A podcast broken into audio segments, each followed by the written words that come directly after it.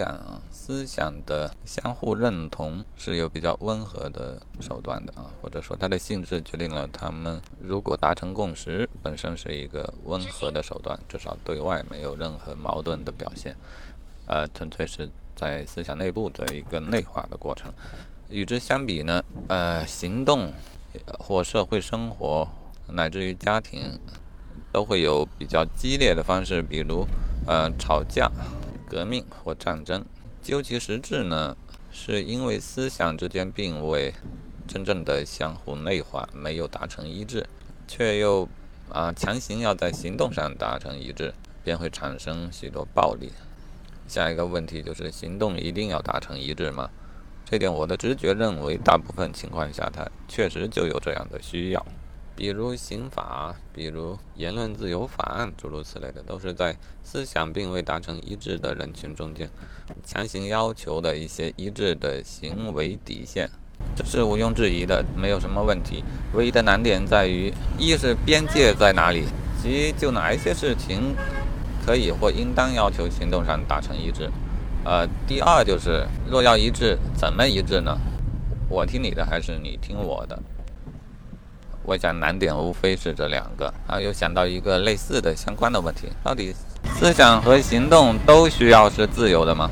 嗯，显然我们直觉告诉我们，思想总应该是最后的一块保证自由的领地，而行为呢，显然不能是完全自由的，因为行为会相互的影响制约。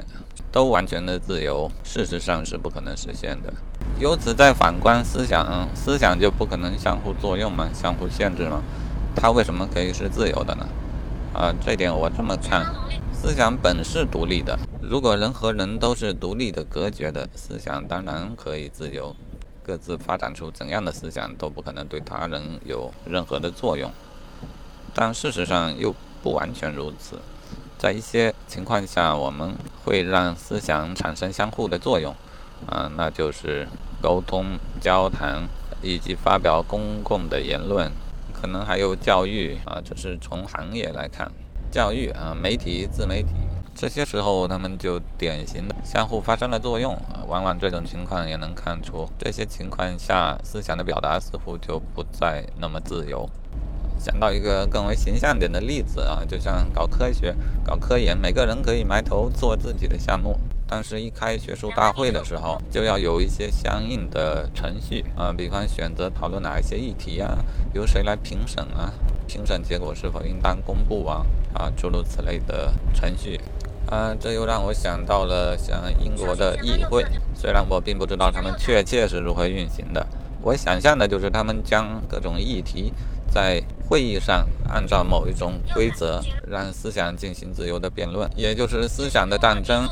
战争是有规则的，而且思想的战争总是死不了人的。思想的战争结束之后，现实的战争的危险，我觉得往往就被消除了。我想这是人类社会的一个进步。简单说，为了避免打架，那最好的方法就是多吵架。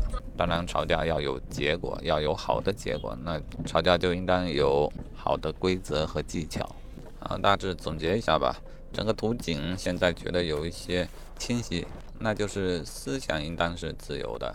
这个就当做公理吧。我在我自己的意识范围内是不接受反驳的。啊，当思想与他人进行交流的时候，就不一定遵循完全自由这一套。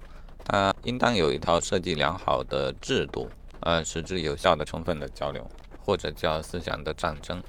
思想的战争看似在人与人之间进行，其实它的核心是在一个人的内部新观点与旧观点之间进行。如果这个战争进程顺利的话，就算是完成了一次思想内化的过程，它绝不流血。然后呢，人与人之间的这种矛盾也便得到了消解，啊，意味着吵架也就吵出了结果。吵架这个事儿呢，顶多付出一些口水的代价。若吵出了结果，那么行动上的、行为上的战争则被避免。好，大致就是如此。其中我最关心的环节就是思想的战争规则啊，也就是交流它的原则应该是什么，规则应当怎样，呃，通过怎样的技术手段来实现，这是个待思考的命题。